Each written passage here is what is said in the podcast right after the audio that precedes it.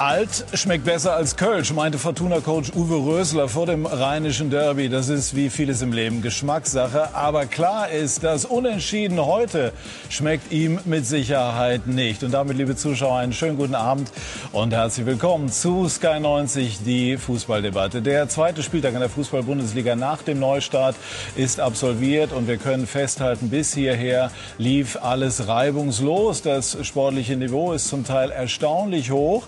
Und die Dinge kommen so langsam aber sicher wieder in Gang. Die Spitzenmannschaften sind in Form. Deshalb freuen wir uns auf den Klassiker am Dienstag. Und auch der Abstiegskampf, das haben wir ja eben auch beobachtet, gewinnt an Intensität. Ich darf Ihnen unsere Runde vorstellen. Klaus Allofs hat äh, den Pokal gewonnen, unter anderem mit Fortuna Düsseldorf, mit dem ersten FC Köln als Manager, das Double mit Werder Bremen. Wenn ich alle Erfolge aufzählen würde, dann äh, würden wir zu viel Zeit verlieren. Herzlich willkommen, Klaus Allofs, Max Bielefeld, unser Kollege von Sky Sport News HD, unter anderem dort Spezialist für Transferfragen. Und er wird uns bestimmt verraten, wohin es Mario Götze denn ziehen könnte. Bernd Schmelzer von der ARD wurde mit, was macht denn da der Dresden zur Legende? Aber er kennt sich nicht nur auf der Streif aus, sondern ist seit knapp 30 Jahren, lieber Bernd, auch im Fußball bestens unterwegs. Und Thomas Berthold, Weltmeister von 1990, spielte unter anderem fünf Jahre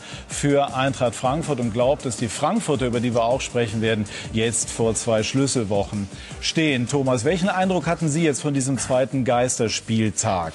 Spielen sich die Dinge langsam ein?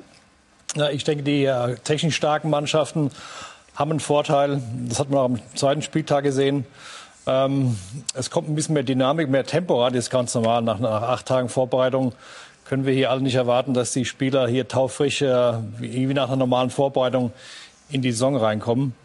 Aber ich denke, sie brauchen noch zwei, drei Spieler, bis sie einen normalen Rhythmus haben. Ja, Christian äh, Seifert hat in der Süddeutschen gesagt, Max, ähm, wir dürfen nicht oder wir müssen wissen, dass äh, Corona am Ende doch noch gewinnen kann. Aber wenn man im Bild bleiben will, hat die Bundesliga schon zumindest einen kleinen Vorsprung herausgespielt?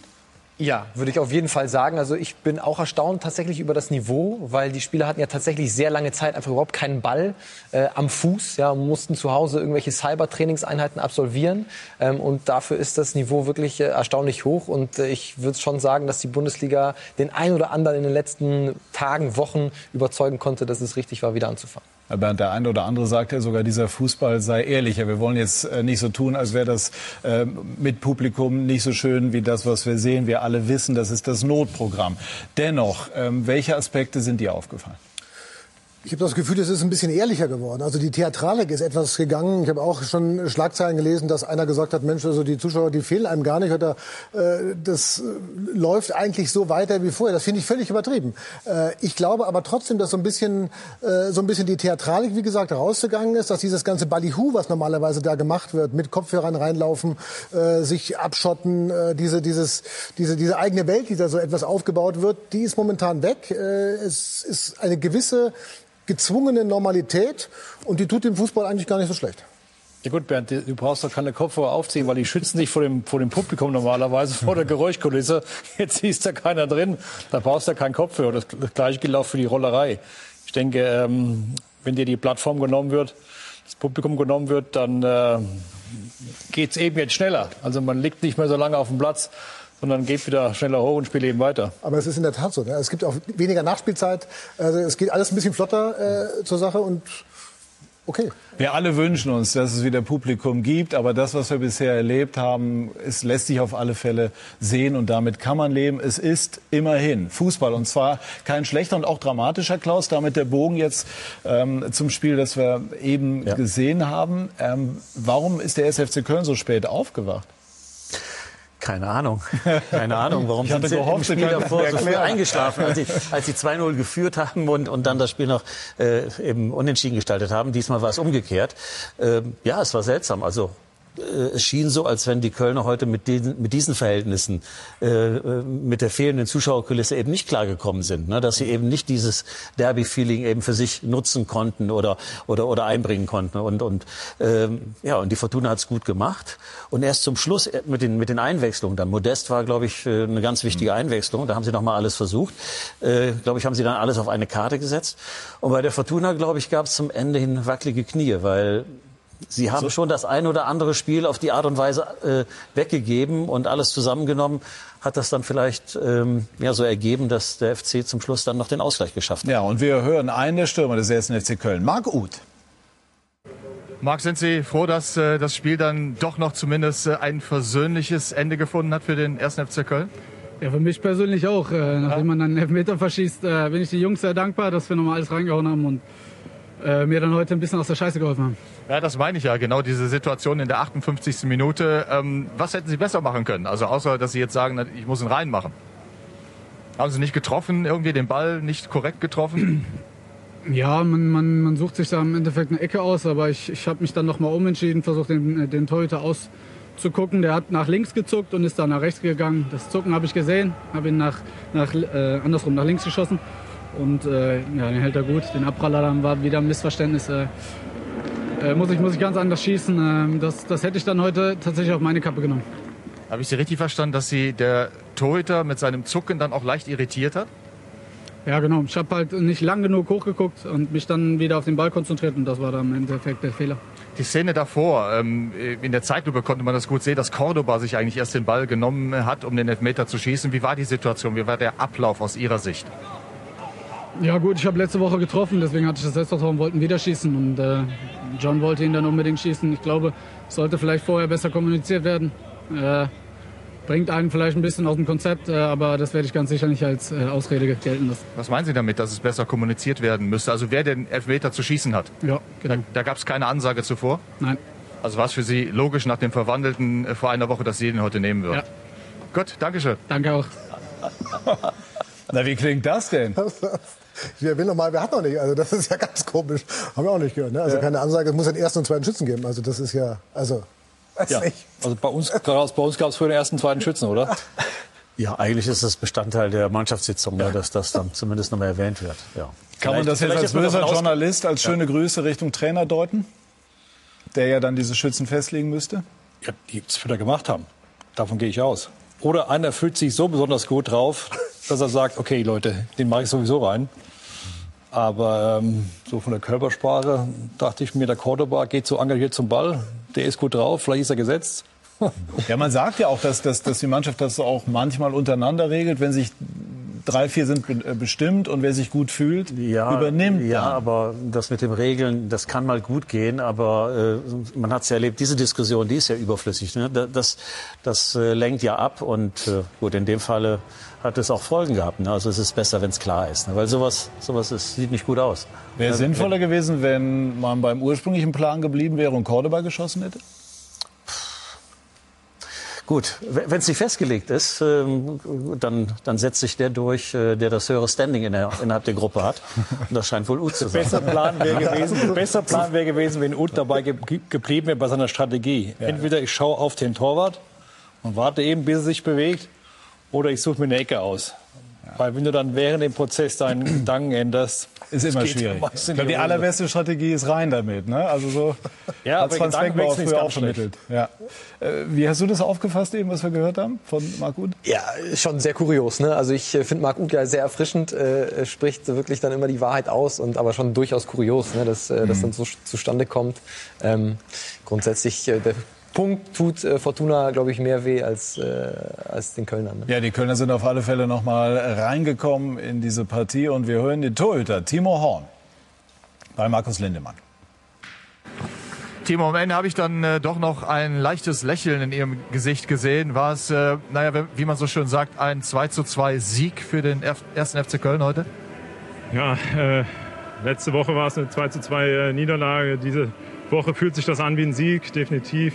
Ähm, wobei wir natürlich äh, trotzdem gerne die drei Punkte geholt hätten. Aber wenn man den Spielverlauf dann sieht, mit dem äh, verschossenen Elfmeter auch noch, äh, wo wir natürlich äh, die Riesenchance auf den Ausgleich schon hatten und dann äh, im Gegenzug quasi das 2-0 zu kriegen äh, und dann hinten raus, ja, in den letzten fünf Minuten dann noch zum Ausgleich zu kommen, ist natürlich super. Fühlt sich gut an und war ein immens wichtiger Punkt für uns um den Abstand da nicht geringer werden zu lassen. Da Sie die Elfmeterszene ansprechen, ähm, Uth, der bislang an jedem Tor in, oder in jedem Spiel an einem Tor beteiligt war für den 1. FC Köln, hat diesen Elfmeter ähm, verschossen. Zuvor hatte sich eigentlich Cordoba den Ball genommen. Haben Sie diese Szene gesehen von Ihrer Position aus und würden Sie sagen, ist okay, dass Uth dann letztlich sich durchsetzt und den schießen möchte? Ja, ich habe das nicht so ganz mitbekommen. Äh, ich bin ja der Spieler, der am weitesten entfernt war auf dem Platz selbst. Ähm, aber gut, äh, das kann jedem passieren. Äh, Marc hat letzte Woche verwandelt und dann ist es, glaube ich, auch normal, dass er sich den Ball dann wieder schnappt. Ist gut, wenn wir selbstbewusste Spieler haben, die sich der Verantwortung dann auch stellen. Ja, diese Woche ist er nicht reingegangen. Beim nächsten Mal trifft er dann wieder und wie gesagt, sind heilfroh, dass wir trotzdem noch zum Ausgleich gekommen sind. Das 0 zu 2 fiel äh, im Grunde kurz nachdem der Trainer auf Dreierkette umgestellt äh, hatte. Gibt es da einen Zusammenhang? War die Mannschaft möglicherweise noch nicht genau sortiert und auf den Punkt?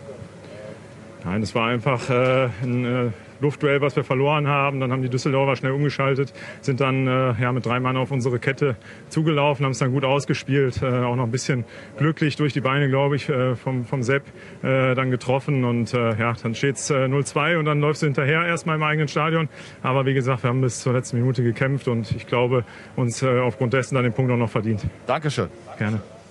Ja, und es ist schon bemerkenswert, dass der erste FC Köln ähm, jetzt zurückgekommen ist, dass man auch unter Markus Gisdol doch auch äh, eine große Entwicklung ähm, genommen hat. Jetzt zehn Punkte Vorsprung weiterhin auf Fortuna Düsseldorf auf 16. Muss man in so einer Situation der Kölner dann vielleicht einfach auch mal mit dem Unentschieden zufrieden sein? Mit dem Sieg wären sie durch gewesen, meiner Meinung nach. Sie sind jetzt aber auch mit dem Unentschieden nicht gefährdet. Ähm, mhm. Der FC macht auf mich einen sehr gefestigten Eindruck. Ähm, und klar, zu Hause ohne Publikum ist jetzt kein Vorteil mehr. Haben wir nochmal die, die Tore für 1, alle 2, 2, anderen Mannschaften eben auch. Spitzenderby gegen FC Köln, gegen äh, Fortuna Düsseldorf. Das hat natürlich eine große äh, Brisanz äh, für die beiden Mannschaften im Rheinland. War ein tolles Kopfballtor übrigens. Ja, man sieht schon, dass die Kölner, auch Klaus Adolf, sie waren ja auch ein Weltklasse-Stürmer, eben doch auch eine große Qualität haben, dann auch von der Bank nochmal mit Modest in diesem Falle. Ja, das ist vielleicht das Positive für den FC. Modest, die Rückkehr von Modest ist ja nicht so verlaufen, wie man das gedacht hat. Und äh, für Modest wird das auch ein ganz wichtiges Tor sein. Eben, äh, und, und wir haben einige Aktionen gesehen. Vorher war er schon zweimal, hat er mit dem Fallrückzieher versucht, ein Tor zu machen. Und das war wirklich, wie, wie Thomas schon sagt, das war ein, ein toller Kopfball. Eine gute Flanke vor allen Dingen, ja. Ne, das, das gehört dazu. Aber mhm. da hat er seine Qualität gezeigt. Also äh, sie sind da gut besetzt mit äh, in der Sturmspitze. Max Fortuna teilt, das ist jetzt heute am Ende auch so geblieben, zu oft die Punkte. Warum kommen Sie nicht wirklich vom Fleck, trotz der 2 zu 0 Führung heute?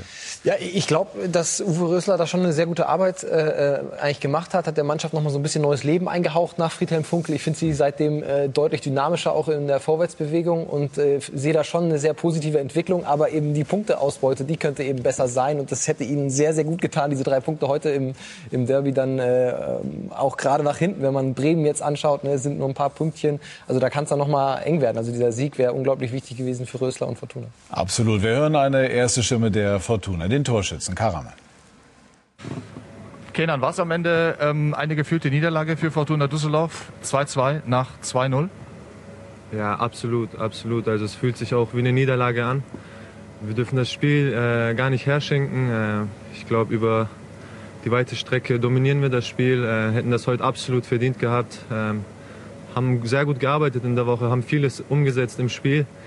Ähm, ja, am Ende belohnen wir uns wieder nicht. Äh, ja, so darf es nicht weitergehen. Das müssen wir jetzt auch mal kritisch ansprechen. Was meinen Sie genau? Sie haben gesagt, über weite Strecken haben Sie das Spiel dominiert. Weshalb haben Sie es dann hinten raus mehr oder weniger auch aus der Hand gegeben? Ja, ich denke, erste Halbzeit haben wir unser Fußball gezeigt. Wir spielen super, immer hinten gut raus, äh, haben uns äh, Torchancen erarbeitet.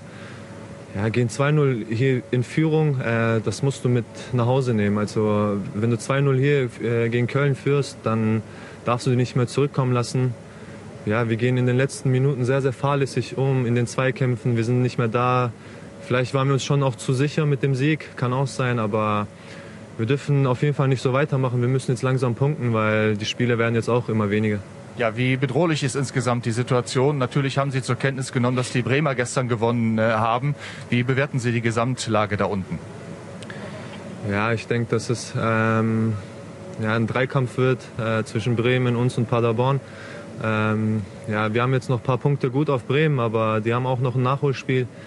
Wir müssen auf uns schauen. Äh, ich denke, dass wir trotzdem äh, positive Sachen mitnehmen können jetzt äh, gegen Schalke und äh, werden dort versuchen, dann äh, drei Punkte mitzunehmen. Alles Gute dazu, danke. Danke. Fortuna Düsseldorf lässt eine große Gelegenheit verstreichen und Werder Bremen hat das äh, Nachholspiel noch gegen Eintracht Frankfurt, damit noch eine Partie mehr in petto. Man kann sicherlich festhalten, Werder, über die wir auch sprechen werden, äh, der große Gewinner an diesem äh, Spieltag in der Fußball-Bundesliga. Ein großer Verlierer sind die Schalker. Der freie Fall geht weiter, heute auch gegen den FC Augsburg, Holger Pfand. Riesenjubel beim abstiegsbedrohten FC Augsburg und ein sehr gelungener Einstand von Heiko Herrlich beim FCA. Ein 3 zu 0 Auswärtssieg beim krisengeschüttelten FC Schalke 04. Und das ging so. Eduard Löwen eröffnete das nach sechs Minuten. Toller Freistoß aus 24 Metern. Sein zweites Tor für die bayerische Bundesligamannschaft, die noch nie aus Schalke hat gewinnen können. Aber das Land kommt Tugend an nach 76 Minuten. Noah Joel Sarenren Basé, sein erstes Bundesligator. Der Ex-Hannoveraner, 17 Minuten zuvor eingewechselt, macht das kompromisslos und technisch sehr anspruchsvoll. 2 zu 0 für den Gast aus Augsburg gegen verstörte, lethargische, langsame, furchtbar schwache Schalker. Und am Ende macht der Mann aus Venezuela, Sergio Cordova, den Deckel drauf. 3 zu 0 für den FCA. Wichtig für die Gäste. Tja, Schalke steckt voll in der Krise. So ist das. Und äh, Heiko Herrlich hat bei seinem äh, Debüt, das jetzt endlich erfolgt ist, gleich mal ein 3 zu 0 auf Schalke eingefahren und die Königsgraue Tristesse, wie wir das genannt haben, jetzt noch verstärkt. Seit neun Spielen sieglos, längste Durststrecke seit 20 Jahren. Nur zwei Tore in diesen neun Partien erzielt. Also die Bilanz des Teams von Trainer David Wagner ist in den letzten Wochen und Monaten immer schlechter geworden. Thomas, warum? Ja, warum? Das ist eine gute Frage. Aber unabhängig mal vom Warum, äh, wenn ich zu Hause so einen Auftritt hinlege, so körperlos spiele, natürlich auch viele individuelle Fehler mache, ähm, kommt eben so, so, ein Ergebnis bei raus, ein klares Ergebnis bei raus, weil Augsburg war eigentlich komplett überlegen. Aber die, die Körpersprache und das, das, äh, das Laufverhalten, die Aggressivität, das sind schon so Themen, die man eigentlich schon mit dem Trainer verbinden muss, weil ähm, daran musst du auch einen Trainer messen. Also ich sehe auch bei Schalke irgendwie keine spielerische Entwicklung in dieser Saison. Was, was folgern Sie jetzt daraus, wenn Sie den Trainer Ich folge da gar nichts raus. Nur eins ist ja auch klar, wenn, wenn jetzt noch so zwei Spiele stattfinden, dann ähm, könnte ich mir schon vorstellen, dass es vielleicht dieses Jahr noch einen Trainerwechsel gibt auf Schalke. Aber es ist schon erstaunlich. Eigentlich äh, Schalke so positiv in die Saison gegangen. Äh, viele Veränderungen im Personalbereich und äh, auch was die Vereinsführung angeht und, und alles war eigentlich äh, ähm, ja, auf einem guten Weg. Den Eindruck so Aufbruchsstimmung. Aufbruchstimmung. Man hat, den Eindruck hat man gehabt. Man, man äh, war realistisch mit, den, äh, mit der Einschätzung der Mannschaft und hat äh, gar nicht so die ganz großen Ziele gehabt. Aber äh, deswegen hat man eigentlich ein anderes Schalke, ein stabileres Schalke erwartet. Und äh, ich glaube, dann haben sie sich doch äh, so ein paar Probleme ins Haus geholt oder, oder selbst geschaffen. Insbesondere auf der Torwartposition äh, gab es eine Diskussion, die, die unnötig war. Äh, ich glaube, dass jetzt eben auch die Diskussion um die Finanzen bei Schalke, glaube ich, ich, dass das auch alles mit reinspielt. Also es sind so ein paar Dinge, die, äh, die ja, diese, diese, diese positive Grundstimmung einfach beeinflusst haben. Ich fand die Torwartfrage hat aber der Coach äh, David Wagner noch ganz gut gemanagt. Ich meine, ne, Nübel war dann unter Druck, ja, hat dann Schubert die Chance gegeben. Ja, ganz also gut gemanagt. Das, ja. das ist äh, das stimmt, aber, aber trotzdem, äh, es war eigentlich unnötig, äh, so ein Fass aufzumachen. Und äh, ich glaube, das, das hat die Mannschaft dann auch schon äh, zumindest äh, geschwächt. Hm. Heißt, Sie meinen, er hätte äh, mit Nübel durchziehen sollen, weil er nun mal noch unter Vertrag ist und vielleicht auch der Bessere? Also die Leistung von Schubert lassen jetzt nicht ja, den Schluss zu, dass er, dass er schon auf einem Niveau mit dem besten Nübel ist. Ja, ich glaube schon, dass, dass Nübel im Moment der bessere ist. Und, und wenn man wenn man die Ausstrahlung sieht, glaube ich, ist äh, Schubert noch nicht so weit, äh, wie, wie es Nübel ist. Und, und äh, äh, ich glaube, kein Club kann sich erlauben, dann die die schwächere Lösung äh, einfach äh, dann äh, dann auszuwählen. Also ich glaube, dass das dass das unnötig war, ne? dass äh, ja dass alle äh, daran beteiligt war. Das ist richtig, aber ich glaube, dass man das besser lösen kann. Ich glaube aber heute muss man ehrlich sagen, hat das mit dem Torwart wenig zu tun gehabt. Nein, nein, äh, die Diskussion insgesamt ist natürlich ein Riesenproblem. Aber heute äh, muss man die Diskussion, glaube ich, ein bisschen weiter nach vorne verlagern, weil das Abwehrverhalten, das war ja Also das hat sich ja bewegte sich ja im auflösenden Bereich hinten, ja. Und diese individuellen Fehler, die sie gemacht haben heute, aber es ist das im hat natürlich auch mit der Verunsicherung aber zu es tun. ist doch die Klar, Gesamtsituation. Wenn, genau, ich, wenn ich in der das letzten Woche zusammen. habe ich, habe ich das äh, Revierderby und, und, und verliere das auch sang- und klanglos. Ja. So, das ist ja die Gesamtsituation, in der dann auch ein Heimspiel ausgetragen wird. Grundsätzlich glaube ich, dass der Mannschaft auch, äh, das ist natürlich eine alte Diskussion, aber wirklich die Leadertypen letztlich fehlen. Ne? Benjamin Stambouli war lange verletzt, der auch diesen Verein Schalke, diese Kultur mit verkörpert, der das verstanden hat. Äh, Omar Mascarell war noch so einer, der dann aber auch äh, verletzt fehlte. Also ich, ich finde das eine sehr diffus zusammengestellte Mannschaft. Ähm, man hat mit Todibo jemanden, den man wieder verlieren wird, der nur ausgeliehen ist vom FC Barcelona, den kann man sich nicht leisten. John Joe Kenny wird nach Everton zurückkehren nach seiner Leihe. Also da wird Aber einmal Einspruch mit ich. dieser nach deinen Worten diffus zusammengestellten Mannschaft hat Schalke eine sehr respektable Vorrunde gespielt. Und ähm, man stellt sich eben doch die Frage, wo ist das geblieben? Und vor allem, warum bricht man jetzt gefühlt äh, mehr oder minder zusammen? Ja, also Leute wie Arid, glaube ich, wenn es gut läuft, ist es ein super Fußballer. Ich glaube nur nicht, dass er jemand ist, der vielleicht dann im Alleingang die Kohlen dann aus dem Feuer holt. Der braucht halt, glaube ich, jemanden, der ihn anschiebt. Und diese Anschieber fehlen für mich in dieser Mannschaft momentan. Aber das Saisonende naht. ne? Und das heißt auch Veränderungen nahen. Zu Beginn der Saison ist das was anderes. Ne, da, da muss sich jeder beweisen und, und muss sehen, dass er, dass er eine gute Saison spielt. Und jetzt, glaube ich, sind schon, ne, wenn diese Themen alle nicht geklärt sind, ausgeliehene Spieler, was passiert mit denen, äh, welche Verträge verlängere ich. Ich glaube, dass das schon in den Köpfen eine große Rolle spielt. Und das sind noch ein paar Wochen, ne, bis, bis die Saison zu Ende ist. Ja, Ist, ist, vielleicht, ist vielleicht in der Tat so, wenn man äh, dann auch täglich liest, 190 Millionen, 200 Millionen Schulden, dass dann der eine oder andere vielleicht nachdenkt, okay, mich können die eh nicht mehr bezahlen, ja, dann muss ich erst mal gucken, wie es weitergeht oder äh, sich das dann auf eine ganz andere Ebene verlagert. Also das könnte Viele Spieler versichern ja immer glaubhaft, dass sie äh, sich fernhalten von jedwedem Medienkonsum und insofern immer nur sehr weitläufig informiert sind. Vor über allem sind Dinge. ja auch den, den Entscheidern dann mehr oder weniger die Hände gebunden. Also Bernd hat ja gerade die finanzielle Situation angesprochen. Die Schulden sind ja das eine, aber ich meine, man kann ja Leute wie Todibo nicht kaufen, ähm, Ke- Kenny nicht halten. Und Clemens Tönnies hat ja letzte Woche bei uns dann auch ins Spiel gebracht, diese Ausgliederung. Und ich glaube, die wird in den nächsten Wochen äh, wieder hochkommen. Das treibt der Verein intern voran. Und da wird sich, natürlich ist es schwer, man braucht eine Zweidrittelmehrheit. Man bräuchte 75 Prozent der Mitglieder dahinter. Ich glaube, das wird sehr schwer. Aber das sind Grundsatzfragen, glaube ich, die sich der FC Schalke stellen muss, wenn Zumal man da wieder Tönnies eigentlich immer gesagt hat, man will äh, e.V., also eingetragener Verein bleiben. Aber das ist ein perspektivisches Thema. In der Aktualität drängt Thomas die sportliche Situation. Wohin geht es für Schalke jetzt in dieser Saison? Kann man Europa abhaken? Also ich denke, Europa kann man abhaken. Ich glaube schon, dass, sie, dass viele Spieler, wie das Klaus oder wie ihr das auch schon erwähnt habt, ähm, dass die da einfach beschäftigt, wie geht es hier grundsätzlich weiter? Was hat der Verein für eine Strategie? ähm, weil wenn die wirtschaftlichen Themen nicht geklärt sind, dann kannst du eben auch keine großen Sprünge machen im Fußball. Das ist eben so. Und ich denke schon, dass, ähm, dass Clemens Tönnies das nicht äh, unbedacht in den Mund genommen hat, das Thema Ausgliederung. Die andere Frage ist natürlich, ein Traditionsverein erlaubt dir sowas? Dass man sagt, man gründet eben jetzt eine GmbH, ein KKG oder eine AG und trennt den, den Profifußball vom Amateurfußball und von den restlichen Abteilungen. Das wird, die, das wird die, große, die größte Frage sein, die der Verein zu klären hat. Und dann, wenn das geklärt ist, wie will ich Fußball spielen? Und Schalke ist ein Traditionsverein, aber die, die müssen ja auch mal ihre Fußballphilosophie definieren. Und das nicht abhängig machen von irgendwelchen Trainern, Sportdirektoren, Spielern, die ausgeliehen werden, wieder kommen und gehen. Schalke hat immer in den letzten Jahren oder Jahrzehnten einen, super Nachwuchs gehabt. Nur die konnten sie auch nie halten. Wenn die Spieler sich entwickelt haben, sind die woanders hingegangen. Also ich glaube, das ist die größte, die größte Herausforderung. Einmal die wirtschaftliche Stabilität wieder zu erreichen und dann auch zu definieren, wie will ich eigentlich Fußball spielen. Trotzdem würde ich gerne noch mal einmal versuchen. Und du brauchst auch die Mentalitätsspieler dazu. Das weiß der Klaus auch. Du brauchst Spieler mit Mentalität. Nur, nur Laien und, oder kurz kommen, kurz gehen. Da hast du auf Dauer keine Chance. Ja, aber all das erklärt ja irgendwie nicht so richtig, warum es so, so runtergeht. Mein Gefühl ist, wir haben das eben schon angedeutet, irgendwie die Mutter aller Probleme war dann doch dieses, dieses Torwartthema. Also Nübel, der, der, der Vertrag lief aus, geht zu den Bayern. Das, das Ganze ist ja jetzt auch hinlänglich und rauf und runter diskutiert und Nübel selber scheint im Moment der Leidtragende zu sein. Ähm, und, und Schubert äh, bekommt das auch nicht auf die Strecke bis hierher, was er vermeintlich als PS im Tank hat. Also ich, ich bin auch nicht auf der Seite, also, dass ich sage, es ist nur das Torwartteam. Aber es ist die, die Summe aller kleinen Probleme. Und wenn man am Anfang den Eindruck hatte, Mensch, das hat Hand und Kopf. Hand und Fuß in, weiß was, was in, äh, was auf Schalke läuft. Äh, ne, also das ist zum ersten Mal oder seit langer Zeit äh, ist das ist das eine klare Führung und oder sind klare Entscheidungen.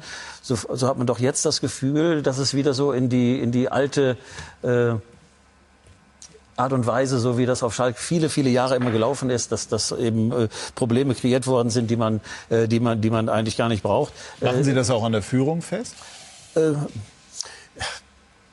Nein, gar nicht, gar nicht an den Personen, aber es sind die Umstände. Wenn ich das Geld nicht habe, wenn ich so ein Thema habe, Ausgliederung, äh, wer das mitgemacht hat, äh, äh, ich war in der Zeit bei Werder Bremen, als, als das vorangetrieben worden ist, der weiß, dass das ganz viel Arbeit ist und, und ganz viel Unruhe erzeugt. Und wenn man diese Themen vor der Brust hat, dann, dann, dann kann es auch sein, dass man, dass man äh, das Kerngeschäft dann vielleicht auch so ein bisschen aus, äh, aus, dem, aus dem Blick äh, verliert. Und, und äh, äh ich will das gar nicht an einzelne Personen festmachen, aber äh, nochmals, Schalke hat einen ganz klaren Eindruck vermittelt zu Beginn der Saison, auch mit den Ergebnissen. So, das ist jetzt nicht der Fall. Mhm. Glauben Sie, dass äh, auch eine Diskussion auf den Trainer zukommt? Das, das, ist, das ist immer ein Thema dann. Wenn die, wenn die, wenn die Resultate nicht da sind, dann kommt früher oder später kommt auch dieses Thema.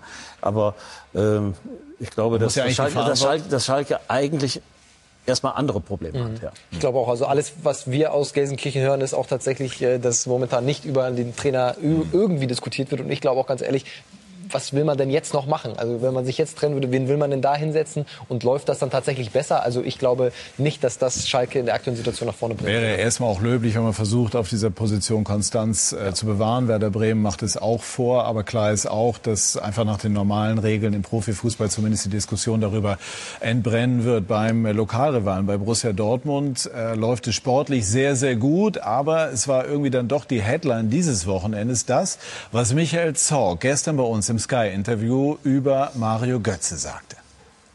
Ich habe mit Mario in, in den letzten Tagen ein ganz sauberes Gespräch äh, geführt. Äh, wir sind übereingekommen, dass wir die Zusammenarbeit nach der Saison nicht mehr fortsetzen werden. Ich glaube, das ist in, äh, im Sinn beider Parteien. Mario ist ein äh, richtig guter Junge und darüber hinaus glaube ich noch, dass er noch wichtig für uns äh, in dieser Saison wird. Ja, das werden wir sehen. Man kann sagen, ähm, es ist der Abschnitt einer Karriere beendet worden, der nie zu einer Ära wurde. Ne? Also diese vier Jahre 2016 bis 2020, Bernd, äh, hat Mario Götze nicht mehr an die Leistung äh, überwiegend anknüpfen können ähm, seiner ersten Zeit in Dortmund. Wo ist ähm, diese, diese schwebende Leichtigkeit, dieses überbordende Talent äh, geblieben, beziehungsweise warum hat das nie zu konstanter Leistung geführt? Wenn man die Frage beantworten könnte, dann hätte man das Rätsel, diese Mystik, die ihn ja auch so ein bisschen umgibt, Mario Götze vielleicht gelöst. Vielleicht hätte man ihn knacken können in irgendeiner Art und Weise. Äh, du kennst ihn ja auch aus deiner Zeit bei Bayern. Ihn, wir, wir, kennen ihn äh, aus unserer Zeit bei Bayern hier in München.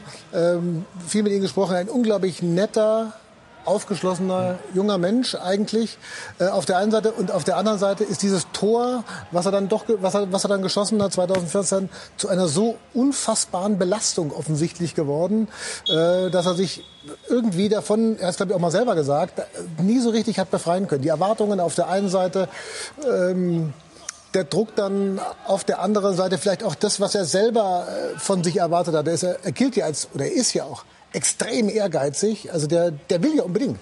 Ja. Und das ist dann so ein Kreislauf. Die Probleme mit dem Trainer, die er hatte jetzt äh, oder hatte Dortmund, die kommen dann auch noch dazu. Also ich glaube, das ist so ein Kreislauf, den du dann einfach nicht stoppen kannst. Aber glaub, glaubst du wirklich, Bernd, dass das dieses Tor, dass er wirklich daran immer noch gemessen wird? Ich, ja, ich, ich, ich glaube glaub das ja nicht. Ja, aber die Frage würde ich, wenn wir uns auch so ein paar äh, Zahlen äh, zu Mario Götze auch nochmal anschauen, die ich gerne an äh, den Weltmeister weitergeben würde. Kann dieser Ruhm äh, dieses goldenen Moments äh, dafür oder dazu beigetragen haben, dass, äh, dass es Mario Götze in gewisser Form zur Last wurde? Also jeder, der ein Turnier gespielt hat, das weiß der Klaus auch. Ähm, wenn, du aus dem Urlaub kommst, geht es wieder von null an weiter. Bist du bei deinem Arbeitgeber unter Vertrag. Da zählen die, die Glorien äh, von Vergangenheit, von, die vor ein paar Wochen. Und alle warten auf dich. Ja, genau. Und alle warten Wochen, auf dich, ja. Im Endeffekt alle, von allen gefeiert wurden, ist, zählt dann nicht mehr. Alle warten auf dich, die mhm. Erwartungshaltung ist hoch. Ich hatte so einen Eindruck, als er nach München kam, er hat dann irgendwie muskulär zugenommen kam mhm. mir irgendwie massiger vor, vor allem im Oberkörperbereich. Und dadurch verlierst du auch Tempo. Weil er ist ja auch ein Spieler, ähm, kleine Besetzung. Ähm, das hat ihm nicht gut getan. In Dortmund fand ich ihn von der, von der, vom, der, vom körperlichen her wieder smarter, schlanker, beweglicher. Aber das Problem ist halt, du musst ja auch spielen. Du brauchst ja Spielpraxis. Wenn du keinen Spielrhythmus hast, ähm, nützt ja alles nichts. Ja gut, aber der Trainer hat ja auch Gründe, warum er ihn nicht aufstellt. Also bei, bei dem Talent, was er eigentlich hat, bei der Befähigung, müsste er ja normalerweise in der Lage sein, eine Mannschaft zu prägen. Mhm.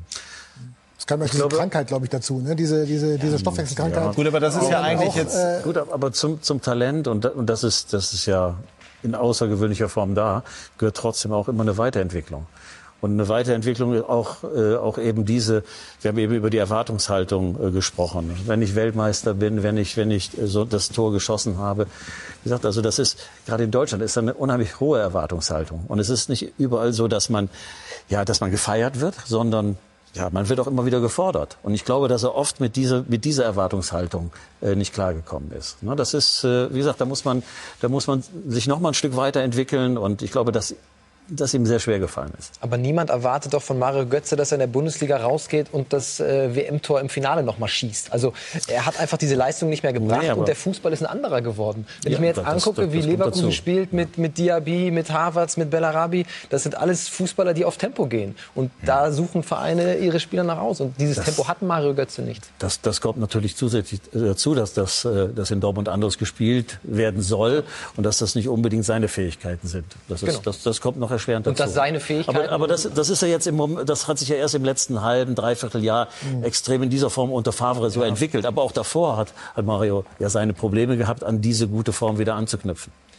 Ja, klar, aber er ist einfach vom Spielertyp, glaube ich, nicht mehr der, der in den letzten zwei, drei Jahren in hm. diesem modernen Fußball noch eine zentrale Rolle spielt. Ich glaube, er bräuchte dann einen Trainer, der auf diese Art von Spieler setzt. Was ist er überhaupt? Ist er ein hm. Zehner? Max, soll ich was sagen? Ich glaube, wenn Mario Götze so spielen würde, wie er es kann, dann würde kein Trainer auf der Welt an ihm vorbeikommen. Ich finde, Aber Götze, was ist es, wie er kann? Er ist ein so, das ist ein so leichter Spieler, dem fällt alles so leicht eigentlich mit dem Ball. Dadurch kompensiert er normalerweise auch bis zu einem gewissen Punkt meiner Einschätzung nach Schnelligkeitsdefizit, weil er einfach. Aber, aber, aber, aber er, hat er so muss seine Rolle im ja. System ausfüllen, sonst ja. geht es nicht. Genau. Ne, das, das ist ja, das Entscheidende. Klar. Ich glaube, er muss erstmal eine Rolle im System überhaupt haben. Man muss ihm erstmal eine geben äh, und nicht hin und her schieben, was ja auch ein äh, großes Problem war. Mal zentral, mal rechts, mal links. Also mal ganz vorne, das ist ja auch so, eine, so ein Faktor gewesen, wo er sich überhaupt nicht hat einspielen können. Wir sprechen gleich noch äh, darüber ganz kurz weiter, auch äh, wohin es Mario Götze ziehen könnte. Wir haben eben gehört von Michael Zorg, vielleicht spielt er äh, noch eine wichtige Rolle am kommenden Dienstag. Wäre eine sehr, sehr gute Gelegenheit, äh, denn dann äh, kreuzen die Bayern auf bei Borussia Dortmund.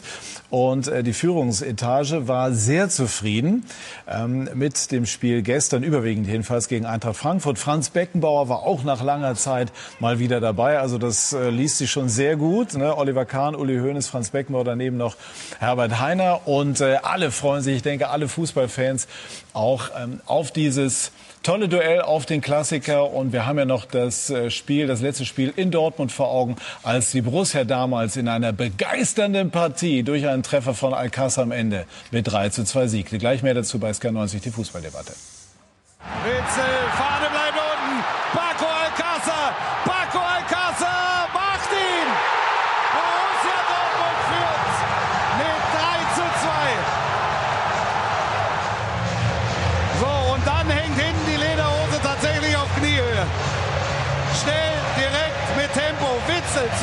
Zuspiel. Kein Abseits. Alcázar kreuzt da noch vor Martinez und lupft ihn dann. Perfekt. Gleich geht's weiter. Sky 90 wird Ihnen präsentiert von der DWS. Club. Dieses Leben ich bin dabei. Mayans MC. Freitags auf Sky Atlantic HD und auf Abruf.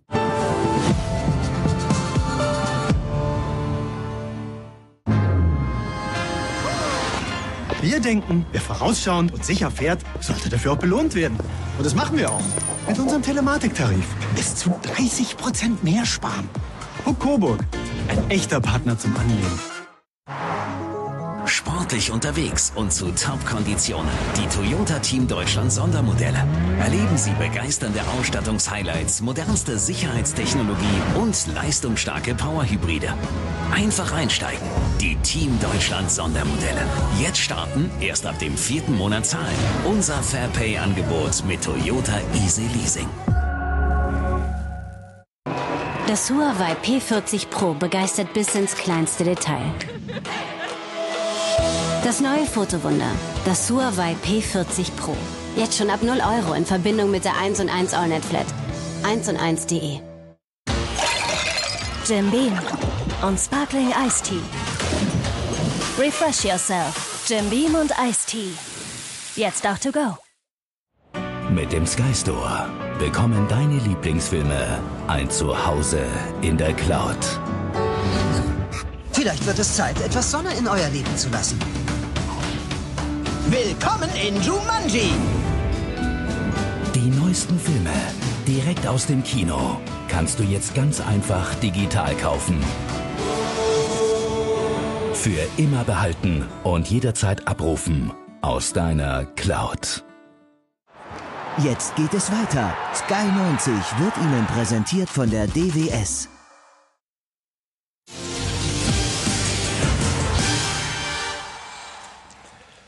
Wir sind zurück bei SK90, die Fußballdebatte und ehe wir über den Klassiker diskutieren, wollen wir noch mal kurz aufgreifen, was wir eben schon angedeutet haben.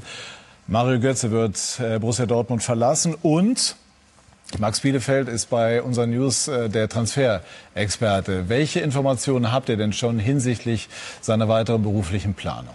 Es war ja keine Überraschung, dass es nicht mehr weitergeht bei Borussia Dortmund, auch wenn Zorg das dann gestern offiziell gemacht hat. Ähm, es ist noch nichts Konkretes auf dem Tisch. Ja? Aber ganz wichtig ist natürlich der Beraterwechsel von Mario Götze, der zuvor familiär auch beraten wurde. Jetzt ist er bei, äh, bei Reza Faseli, der natürlich auch international besonders äh, gut aufgestellt War auch ist. bei Struth, ne?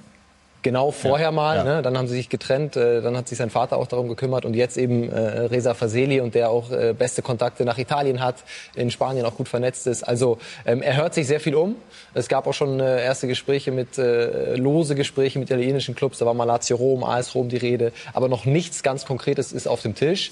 Ich glaube persönlich, dass es das Ausland, das ist jetzt meine persönliche Meinung, ja, äh, dass das Ausland für Mario Götze irgendwie ähm, vielleicht ihm besser liegen würde als jetzt noch mal irgendeinen anderen Verein in der Bundesliga. Und dann, wir haben es eben gerade schon angesprochen, bei einem Verein, der auf so einen Spielertypen setzt, äh, der ein Trainer, der auf so einen Zehner alter Schule, sage ich mal, vielleicht setzt. Und dann kann er noch mal glücklich werden, das glaube ich. Thomas Berthold hat in Italien gespielt. Würde das passen oder wäre das eine Möglichkeit? Es ist ein technisch guter, Fu- guter Fußballer. Von daher glaube ich schon, die Optionen in Deutschland sind sehr, sehr, sehr gering. Oder rar gesät. Lothar Matthäus hat Hertha ins Spiel gebracht. Aber tut er sich damit einen Gefallen? Ob sich da einen Gefallen tut, weiß ich auch nicht. Äh, Italien, Spanien sind zwei Fußballländer, da wird technischer, technischer Fußball gespielt. Aber du brauchst halt auch das Spielsystem. Was ist er eigentlich? Er ist ja kein Mittelstürmer, er ist kein richtiger Spielmacher, er ist so was, Einer daz- zwischen was, den Linien. was dazwischen. Und wenn du eben in der Offensive spielst, musst du auch Tore machen, weil nur ein, ein Assistspieler und dann viel Geld ausgeben, das macht keiner. Also brauchst du schon einen passenden Verein dazu, mit dem passenden Trainer. Ja, also ich, ich denke, er sollte schon die, diese Chance nutzen, jetzt ins Ausland zu gehen, weil er dort, glaube ich, auch ganz anders bewertet wird. Und äh, das ist wirklich, äh, das könnte ein Neuanfang für ihn sein. Mhm. Also macht Sinn dann oder würde Sinn Finde ich schon, ja. ja, ja. Okay, gut. Also wir, wir drücken ihm einfach die Daumen und hoffen, dass er ähm, in seinem Sinne auch, dass er sein Talent dann im Ausland äh, wirklich auch wieder in konstante Leistung umsetzen kann. Und die Saison mit Borussia Dortmund ist ja noch nicht zu Ende. Vielleicht hat er ja auch diesen einen goldenen Moment für die Borussia ähm, noch im Köcher. Jetzt wollen wir aber zunächst sprechen über das, was wir gestern gesehen haben in München. Die Bayern, Thomas Berthold, gegen äh, ihre Frankfurter, für die Bayern haben sie ja auch gespielt, sah zwischendurch nach einem sehr klaren Erfolg für die Bayern aus. Dann kam die Eintracht auf. Das heißt, man kann sagen, sie hat gut mitgehalten, aber nicht mehr. Weshalb reicht es für die Eintracht dann in solchen Momenten nicht dafür, einen Punkt zu glauben? Zurzeit sind sie zu weit weg, um da Bayern München zu gefährden. Sie haben die ersten zehn Minuten gut angefangen, haben aggressiv gespielt. Ähm, aber da am ersten Gegentor hatte ich so das Gefühl, oh je, es gibt einen ganz blöden Nachmittag. Dann stand es äh, schnell 3-0. Da muss er wieder zugute halten. Dann kamen sie mit zwei Standards zurück. Das spricht für die Moral. Und äh, jeder, jeder kleine Fehler wird eben dann auch wieder bestraft, wie beim, beim vierten Tor. und beim fünften Tor. Ähm, das können sie sich jetzt in den kommenden Spielen nicht leisten, weil jetzt kommen eigentlich so die entscheidenden Spiele auf die Eintracht zurück. Gegen Bremen, das Nachholspiel, gegen Freiburg das Heimspiel. Das sind so die, das war so die, die Phase, Spiele, wo sie aus der eigenen Kraft letztendlich die nötigen Punkte machen ja. können.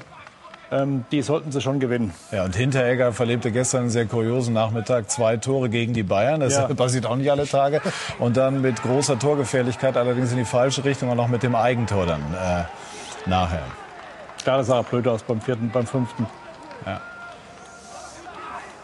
Muss man sich Sorgen machen um Eintracht Frankfurt?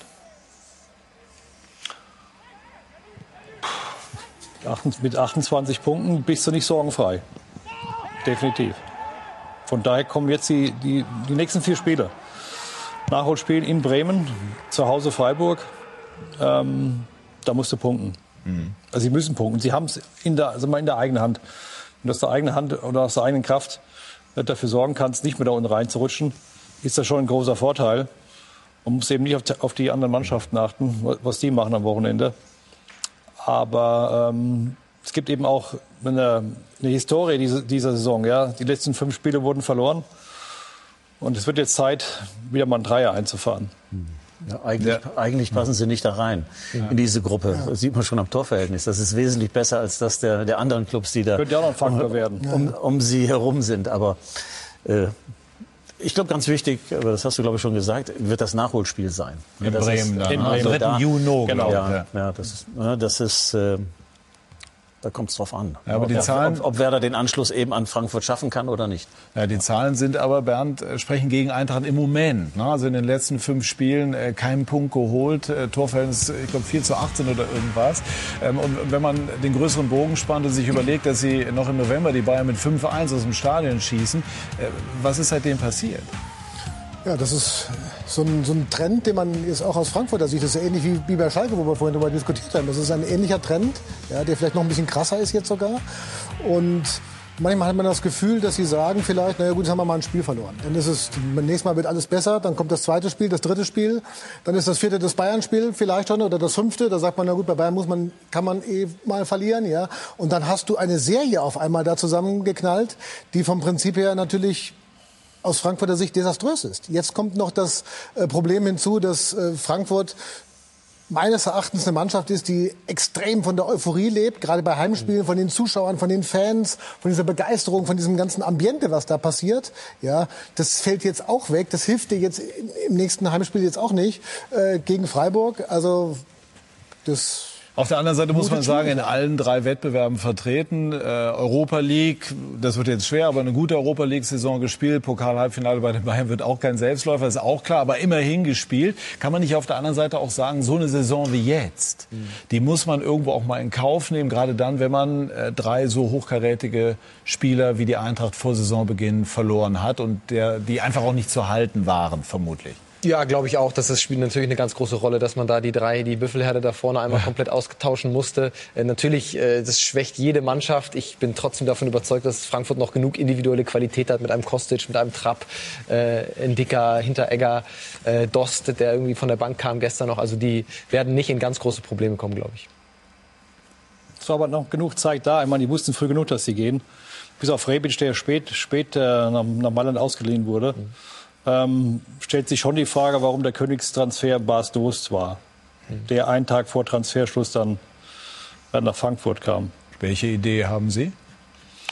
Ich finde generell, ähm, dass Scouting und, äh, und, Vorbereitung, Personalplanung ja nicht erst im, im äh, Ende Juli oder im August abgeschlossen wird. War aber auch schwer, weil, weil sich ja auch gezogen hat. Ne? Ja, es ist klar, vorne, vorne gute Spiele zu bekommen, das ist immer ein großes Thema. Aber wenn ich genug Zeit habe, denke ich schon, ist, dies, ist dies, diese Aufgabe zu lösen. Und vorne haben sie eben auch ein Problem, das muss man ganz klar sagen. Ja, weil Bastos kam dieses Jahr nie in die Gänge, der war laufend verletzt. Und ein Spieler, der 30 ist, ähm, Klaus, du hast auch vorne gespielt, du weißt, wie schwer das ist. Äh, wenn du nicht regelmäßig spielst, nicht regelmäßig spielst, wird es von Woche zu Woche immer schwerer. Aus der Wolfsburger Zeit, ne? Natürlich, klar, ja. sicher. sicher. Na, na, aber, aber das ist immer das Problem, wenn man und die Eintracht hat ja sensationell gespielt ne, mhm. und, und äh, mit ihren Spielern. Also sie konnten ja wirklich vorne äh, äh, konnte eingesetzt werden äh, in, in beliebiger Form und, und, und es waren tolle Spieler. Und wenn ich diese Spieler dann verliere, So, dann, dann, die, was bleibt, ist ja in gewisser Weise die Erwartungshaltung. Mhm. Und diese Spieler dann so zu ersetzen, gleichwertig zu ersetzen. Das ist immer das große Problem, nicht nur für die Eintracht, aber für, das ist für alle Clubs immer das Problem. Und äh, das passt jetzt noch nicht so, wie, wie es eben vorher war. Ne? Dort hat man äh, unheimliche Laufleistungen vollbracht, äh, die Unterstützung der Fans war außergewöhnlich und, und, und. Es kamen so ganz viele positive Dinge zusammen. Und das ist so, gefühlt immer so ein bisschen weniger geworden. So und dann und dann kommen und dann gewinnt man die Spiele nicht mehr. Gut, aber letztlich ist es auch äh, klar, dass man äh, bei Bayern München auch 2 zu 5 verlieren kann. Eintracht hat sich unterm Strich sicherlich ähm, gestern ordentlich verkauft. Thomas Berthold hat es gesagt, die entscheidenden Spiele kommen jetzt und äh, die Bayern haben gestern schon gezeigt, dass sie gut unterwegs sind und äh, Thomas Müller vor allem, Thomas, der ist ein äh, großartiger Form. Ist er auf dem Wege zum Spieler der Saison? Durch die lange Pause kann ich jetzt gar nicht mehr bewerten oder beurteilen, wer eigentlich jetzt Spieler der Saison werden kann oder sollte werden. Also wie gesagt, er hatte gestern wirklich einen guten Tag. Hier die ähm, Vorbereitung auf Goretzka, von dem auch sehr gut abgeschlossen. Definitiv. Aber ich möchte jetzt nicht so nur auf einen Spieler eingehen. Ich glaube, die Bayern haben die Qualität, auch dieses Jahr wieder, um deutscher, deutscher Meister zu werden. Das Schlüsselspiel ist nächste Woche. Mit dem Unentschieden sind sie meiner Meinung nach durch.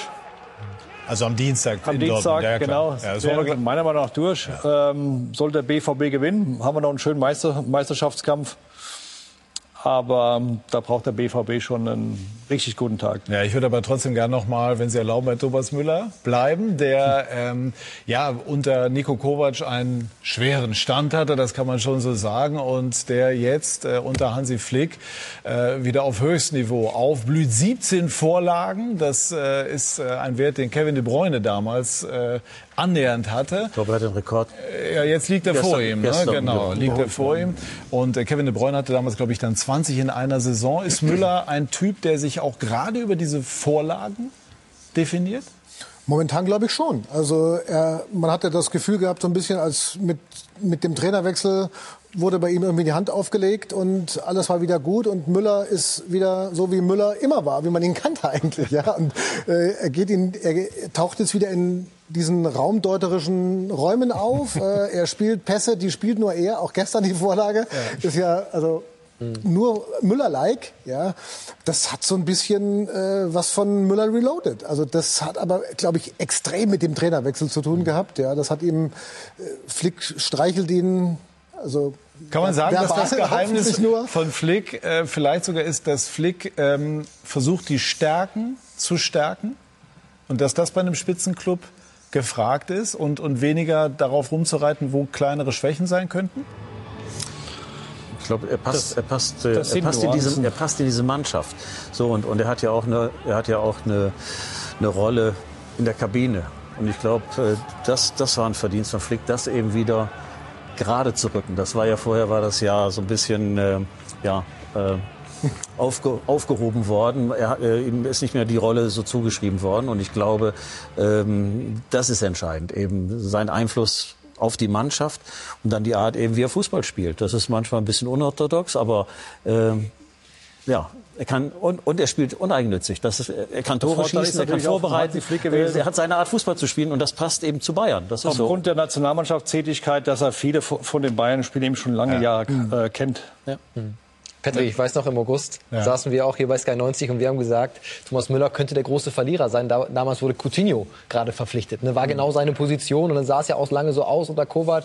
Der hat dann immer wieder Coutinho gebracht. Thomas Müller mhm. war total unzufrieden. Und jetzt haben die Bayern die Kaufoption, hat Karl-Heinz Rummenigge ähm, äh, jetzt gesagt, ne? verstreichen, im Spiegelinterview war es, glaube ich, verstreichen lassen. Ja. Und das ist eigentlich gar kein großes Thema. Ja, klar. Aber klar, 120 Millionen sind auch nicht darstellbar. Die Leistung zeigt er auch nicht auf dem Platz. Ähm, das war zu erwarten, dass sie die nicht ziehen. Aber dass trotzdem James Rodriguez kam, da hat man gedacht, okay, jetzt ist Müller weg. Dann kam Coutinho, hat man gedacht, ja, jetzt ist er aber endgültig weg. Und immer kommt er wieder und, und überlebt und alle. Überlebt alle ja? also Es ist ein, ein einmal ein Versuch bei Klaus Allofs. Die Europameisterschaft ist ja terminiert für 2021. Wären Sie dafür, dass Thomas Müller dann, wenn die Dinge sich sofort entwickeln, dort dann doch mitführe? Es hängt davon ab, wie die Mannschaft aussieht zu dem Zeitpunkt, was, was Jogi Löw vorhat. Wie, wie, wie stellt sich die Mannschaft dar? Äh, wenn er diese Leistung bringt, sollte er jemand sein, der, der, der dazugehört. Weil bei so einem Turnier ist es ja nicht wichtig, dass ich die, Also die ja. niedrigste, äh, äh, Durchschnitts, äh, das niedrigste Durchschnittsalter habe, sondern ich muss die besten Spieler haben. Also ja. Könnte man so deuten, ne? Ja. Schön. Wobei das Löw ja, muss, muss man auch sagen, eigentlich vom Tisch gewischt hat. Er hat ja gesagt, das ist, wird erstmal-.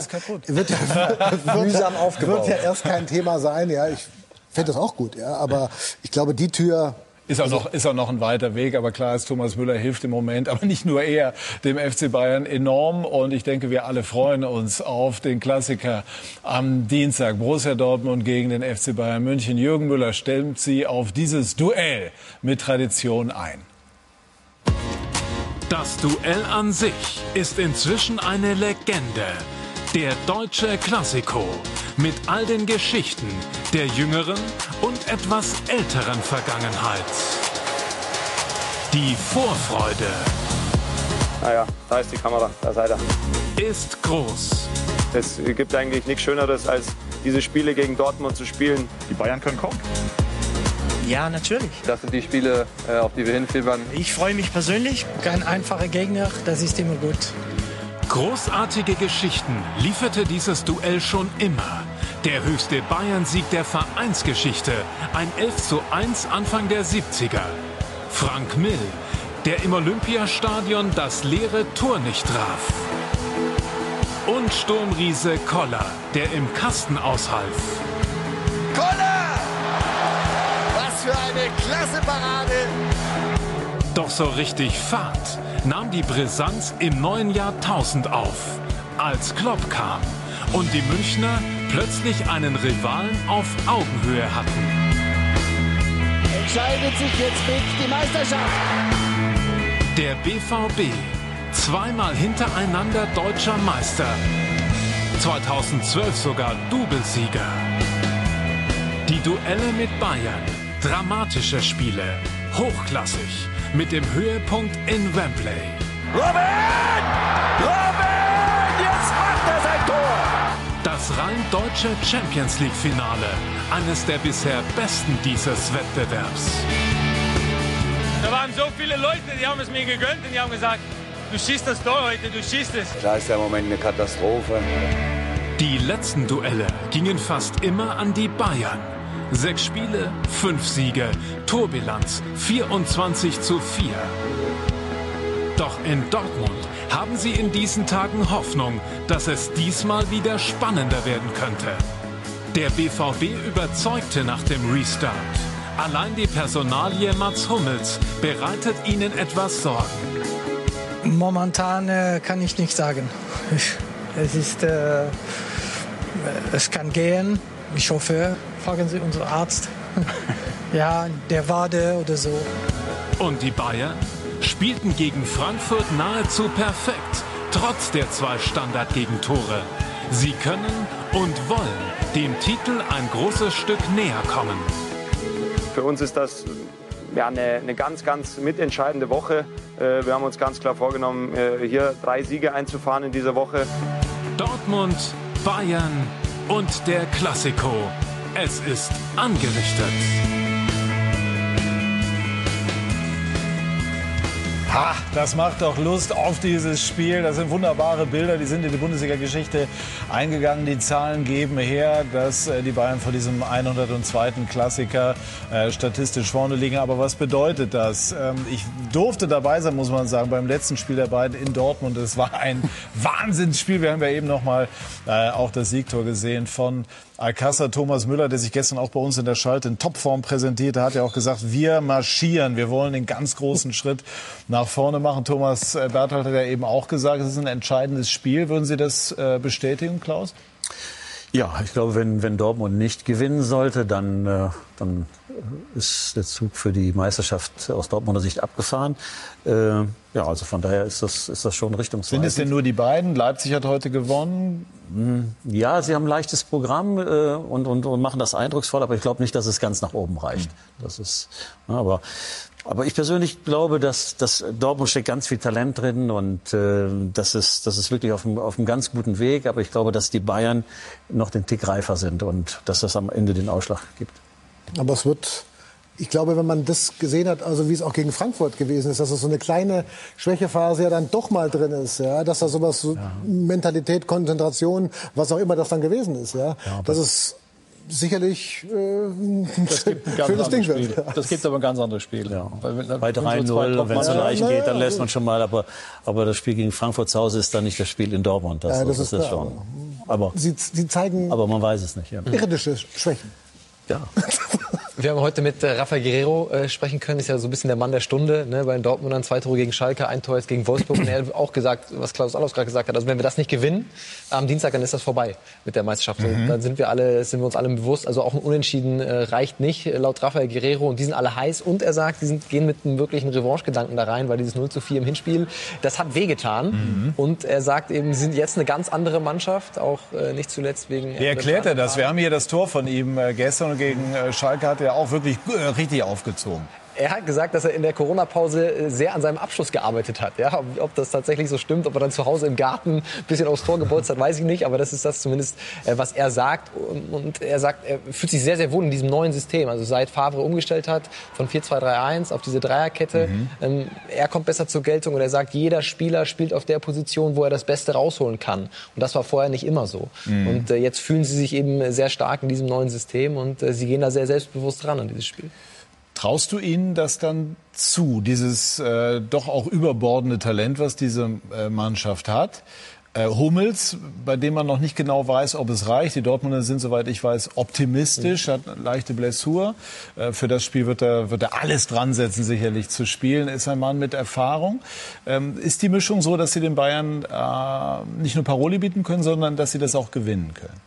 Ich traue ihnen das absolut zu. Also wenn das eine Mannschaft kann in der Bundesliga, glaube ich, dann sind es äh, aktuell tatsächlich die Dortmunder, die einfach mit Erling Haaland im, äh, im Winter nochmal wirklich dazugelegt haben auf der neuen, die mit Emre Can einen ganz, ganz wichtigen Spieler bekommen hat. Da hat Rafael Guerrero auch einen Einblick gegeben. Er hat gesagt, er ist gestern eingewechselt worden in Wolfsburg zur Pause und in jedem Zweikampf schreit er seine Teamkollegen an, äh, nimmt sie mit und nimmt diese Leute, wie ein Guerrero zum Beispiel, der jetzt kein Lautsprecher ist, aber nimmt sie mit, der bringt diese Aggressivität rein, diese physische Präsenz, die sie vorher vielleicht nicht also so hatten. Also Can Kandidat für die Startelf am Dienstag.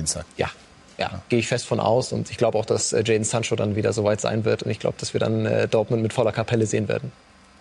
Das müsste ja eigentlich, wenn man das so hört, Thomas. Hört ne? sich alles gut Sie sind, ja, Sie, sind ja, Sie sind ja so ein Fußballästhet, der nur die allerbesten Ansprüche gelten lässt. Ist Nein, das was sich, für hört sich alles gut an. Bei, bei solchen Spielen braucht man auch den Faktor Erfahrung. Und der spricht ganz klar für den FC Bayern. Und eben, dass sie vier Punkte Vorsprung haben. Sie können mhm. aus einer kontrollierten Offensive äh, das Spiel gestalten. Und ähm, der BVB muss ja irgendwann mal was machen. Du kannst ja nicht zu Hause hinten drin stehen und warten und warten auf Konterspiel.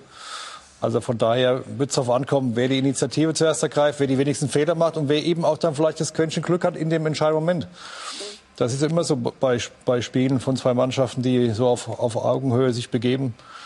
Ähm, ja, aber wir sind ja alle keine Hellseher. Von daher gibt es vielleicht gibt's eine große Überraschung und der BVB kommt da raus, volle Pulle. Und, äh, Aber wird es eine Delikatesse nach Ihrer ja, Ich hoffe schon. Es sind ja zwei technisch hervorragende ja. Mannschaften. Von daher wird es auf jeden Fall eine Delikatesse. Klaus Ahlers. Ja, ganz, ganz sicher. Also zwei gute Mannschaften.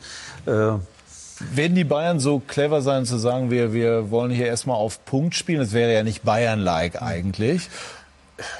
Sie werden versuchen, das Spiel zu kontrollieren, auf welche Art auch immer. Also Sie werden dort, äh, Sie werden dort nicht äh, übermäßiges Risiko eingehen, aber äh, Sie, Sie werden, Sie werden versuchen, eben Ihr Spiel durchzusetzen und das bedeutet eben zum größten Teil Kontrolle. Wo das sein wird auf dem Spielfeld, das wird man sehen.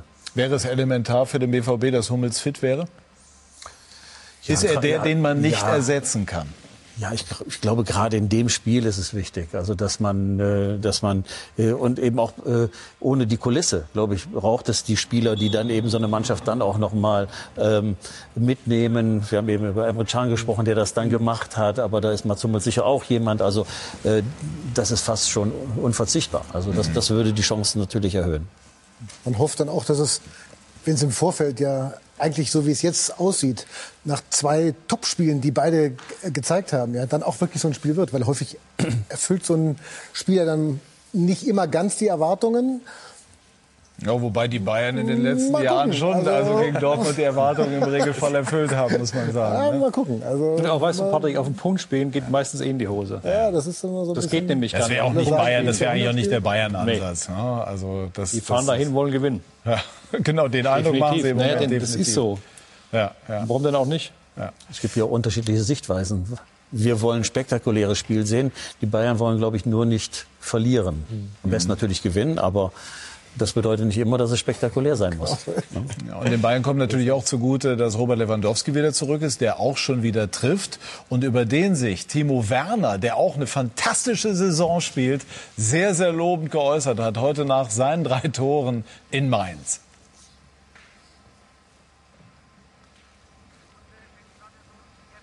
Und jetzt sind es 24 Saisontore. Lewandowski hat 27. Haben Sie die Kanone im Kopf? ähm, ja gut, ich glaube mit 24 Toren, ähm, da hätte man früher mal schon mal die äh, ähm, Kanone gewinnen können, wenn da nicht dieser eine Stürmer wäre, der alles überragt, nicht nur in der Bundesliga, sondern äh, ja weltweit. Ich glaube, dass Lewandowski ähm, ja der beste Stürmer zurzeit ist. Schwer an ihn an ihn ranzukommen, weil er halt auch in der Beständigkeit trifft, äh, was Spiel für Spiel ist und da mitzuhalten ist schon für mich äh, sehr gut. Wenn ich dann am Ende noch weiter rankomme, umso besser. Sagt Timo Werner mit 31 Scorerpunkten, Thomas Berthold. Das klang schon nach einem sehr ehrlichen er Kompliment. Spielt eine sehr effektive Saison. Ich finde einfach in seiner Entwicklung hat er jetzt wieder einen Sprung gemacht. Mhm. Äh, nicht nur wegen, wegen Assist, sondern weil, weil, er eben auch effektiv spielt. Timo Werner. Er ist auch vom Tor besser geworden. Timo Werner jetzt. Jetzt Timo Werner. Ja. Timo Werner war nicht. Ja, aber es bezog sich ja jetzt von ihm auf ja, Robert Lewandowski. Über Lewandowski brauchen wir jetzt nicht reden. Ich meine, der hat ja dann einen ganz anderen Track Record. Ich meine jetzt bei Timo Werner. Mhm. Ähm, geht die Entwicklung in die, in die, richtige Richtung. Bin mal gespannt, äh, wo die Reise bei ihm hingeht nach der Saison. Was glauben Sie?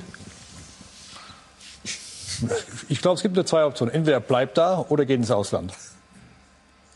Liverpool.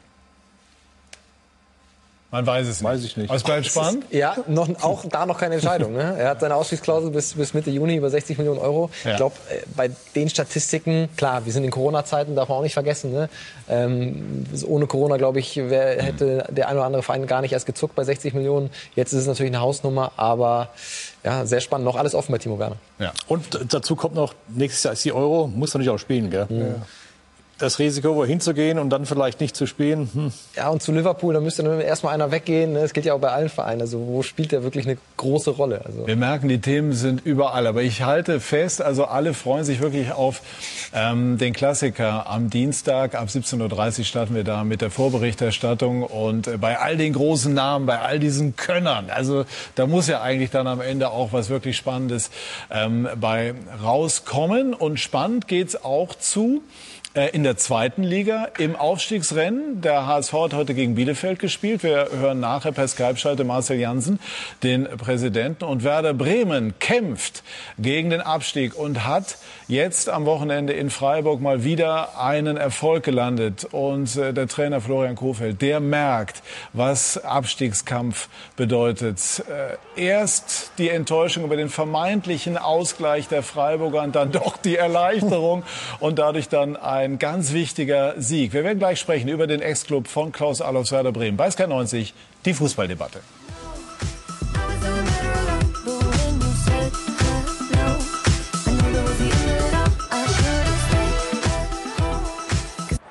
Gleich geht's weiter.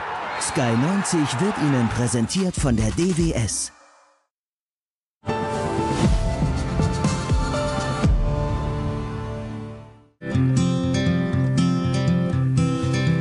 Zu Hause ist, was ihr draus macht. Denn mit richtig gutem Material und schönen Pflanzen wird alles ein bisschen besser.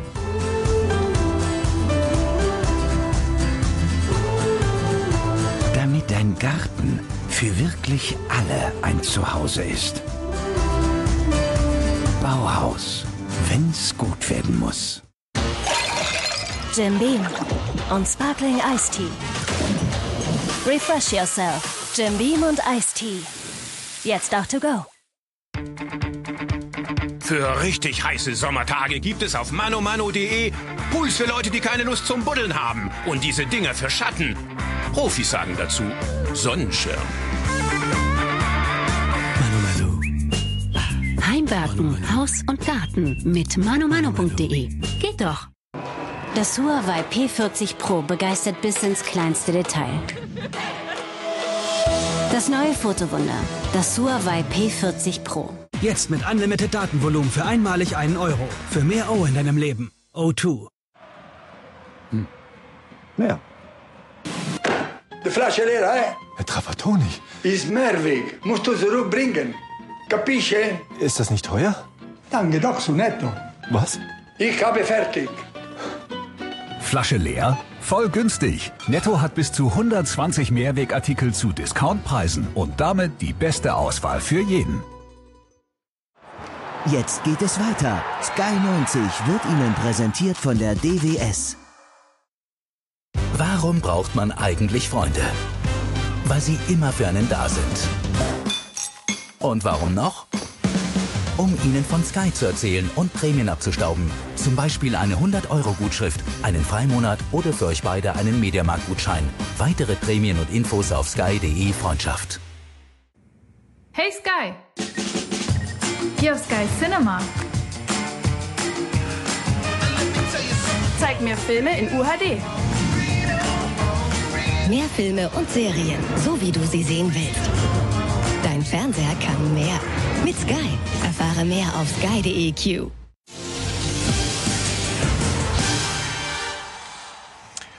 Wir sind zurück bei SK90, die Fußballdebatte und wollen äh, mit Klaus Allofs unter anderem über Werder Bremen sprechen. Werder hat gewonnen, mal wieder, endlich. Äh, ist das die Wende oder ist das so eine Art One-Hit-Wonder? Hm, es, es, könnte die Wende sein. Aber wir müssen auch ganz ehrlich sein, dass äh, äh, Werders Mannschaft jetzt nicht so stark ist, dass man jetzt sagt, also jetzt muss es nur, jetzt braucht es nur einen Sieg und jetzt ist alles wieder gut. Ich glaube, dass man schon ein paar Probleme hat in der Zusammensetzung der Mannschaft, auch was die Qualität angeht und äh, und trotzdem war es natürlich ein ganz wichtiger Sieg. Und wenn jetzt das Nachholspiel gegen Frankfurt gew mhm. gewonnen werden könnte, dann könnte es vielleicht noch mal gut gehen. Aber wenn der frühere erfolgreiche Manager über Probleme in der Zusammensetzung der Mannschaft spricht, dann wird man natürlich hellhörig. Welche meinen Sie denn? Ja, ich habe es jetzt so formuliert. Es gibt Probleme, die, die, die damit beginnen, dass man eben sehr viele verletzte Spieler hatte. Dass man, äh, dass man eigentlich permanent äh, musste man äh, improvisieren. Äh, im, Im Sturm hat es nicht so funktioniert. Äh, Niklas Füllkrug, der, der fest eingeplant war, das hat nicht so funktioniert äh, äh, aufgrund der Verletzung und und und. Das war sicher ein wichtiger Grund. Und dann glaube ich, dass die, dass man ähm, den Weggang von von Max Kruse, dass man den nicht so kompensieren konnte, wie man sich das erhofft hat mit den mit den Neuzugängen. So hat man und, den und, unterschätzt? Äh, ich glaube, man wusste schon, was man an Max Kruse hat, aber letztendlich war es wohl nicht möglich, ihn zu halten. So, mhm. das, das, das ist ja auch dann immer, äh, äh, das ist auch gar nicht als Vorwurf formuliert. Das ist eine Tatsache. Er ist nicht mehr da und hat im letzten Jahr hat er einfach sehr viel für Werder gemacht, mit, äh, aufgrund seiner Leistung und und auch äh, er war auch ein Führungsspieler, hat sich dazu entwickelt und und er, er steht in diesem Jahr nicht mehr zur Verfügung. So und und das konnte Werder in diesem Jahr nicht adäquat ersetzen. So und und nachdem man im letzten Jahr, das kommt sicherlich auch noch dazu. Man war im letzten Jahr hat man so an den internationalen äh, Wettbewerb rangeschnuppert, man war fast dran.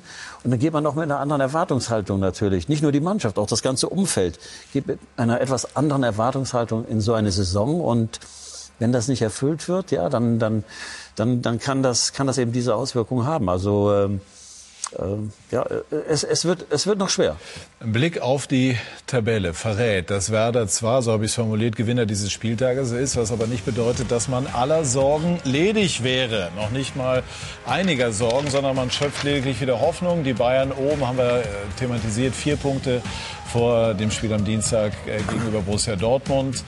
Äh, RB Leipzig äh, ist wieder rangerückt. Leverkusen auch, das muss man äh, auch mal sagen, fantastisch unterwegs in den letzten Wochen und Monaten. Sehr, sehr konstant hat man auch über die Corona-bedingte Pause hinweg retten können. Und unten, wie gesagt, Werder noch mit einem Spiel mehr gegen Eintracht Frankfurt. 3. Juni steht das an. Fortuna Düsseldorf hat heute nicht gewinnen können. Bedeutet, wenn Werder jetzt in der englischen Woche punktet, dass man wieder zumindest an Rang 16 schnuppern kann. Hoffnung für Werder, Thomas? Ja, 16 ist schon realistisch. Also drei Punkte ist jetzt nicht viel bei den ausstehenden Spielen. Zu Mainz sind es dann noch, noch mal drei. Ne? Das ist, Ja, also, das ist alles, machbar. Mainz ist hat alles auch noch große machbar. Ne? Probleme. Das ist, ja. Düsseldorf hat heute eine große Chance äh, liegen lassen. Ähm, ich glaube, der Kopf spielt natürlich ist immer ein Faktor, dass du die Überzeugung hast, die Mentalität mitbringst in so einem Spiel. Auch die gewisse Härte, die du eben brauchst in, in, in den Zweikämpfen, weil Werder hat nicht die Qualität, dass sie die Dinge fußballerisch lösen können. Das wollen sie aber eigentlich.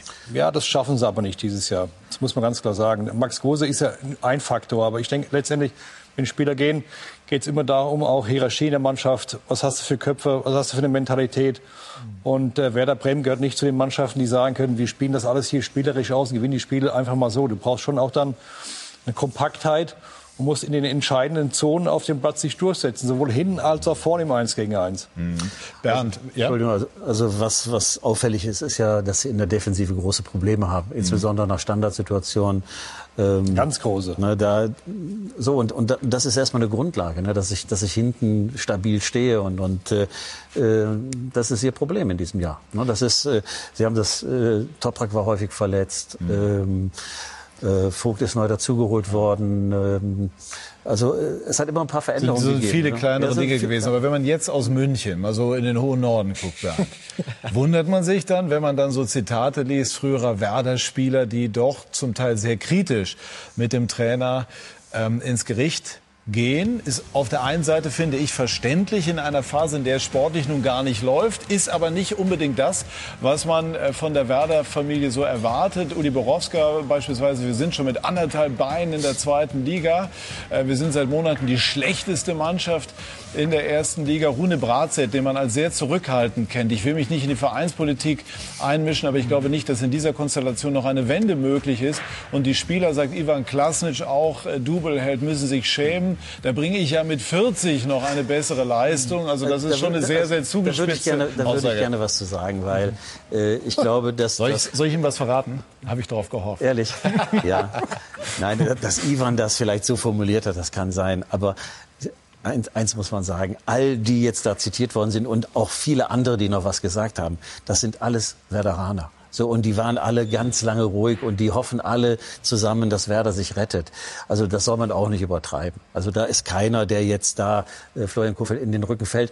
Aber das ist, Also Sie meinen, das, das, ist die sind Sorge, Werderaner in dem Sinne, dass einfach auch mal so ein bisschen die, die Emotionen ja, rauskommt. Ja, ich, und, und ich glaube, dass das, dass das noch in ganz vernünftigem Ton alles geschieht. Und ich glaube auch, in, in, in Bremen und bei Werder ist es alles sehr ruhig. Man hat sich früh dazu bekannt, eben das ist unser Trainer und damit gehen wir eben auch äh, wenn es nötig ist, in die zweite Liga. So, und jetzt kam mal ein bisschen Feuer rein in der letzten Finden Sie der eigentlich Woche. richtig? Würden Sie sagen, mit Kofeld im Zweifelsfall in die zweite Liga zu gehen, ist der richtige Ansatz? Das kann ich im Kopf haben. Ich glaube aber nicht, dass man das zu dem Zeitpunkt hätte öffentlich machen müssen. So, aber, aber was ich sagen wollte, war, dass, dass es, glaube ich, auch mal Werder ganz gut getan hat, dass ein bisschen mehr Feuer reingekommen ist. So, und vielleicht war es sogar die Trotzreaktion jetzt, dass sich alle jetzt mal wieder zusammengerauft haben und gesagt, so gegen die Meckerer, gegen die Alten, so da, da rotten wir uns jetzt mal zusammen und, und ja, vielleicht hat's geholfen eben beim Sieg in Freiburg. Es war natürlich eine knappe Trotzreaktion, ne, wenn überhaupt. Also ich meine, Ja, wir sind eng drum, dran vorbeigeschraubt. Ja, Aber immerhin- also, immerhin also das führt nicht dazu, dass ich plötzlich überragend spiele, Genau. aber, aber es sind ja kleine Dinge, die ausschlaggebend sind. So, man hat es diesmal geschafft, äh, eben in Freiburg zu gewinnen. Das war sowieso ein, der Lieblingsgegner der, der Werderaner.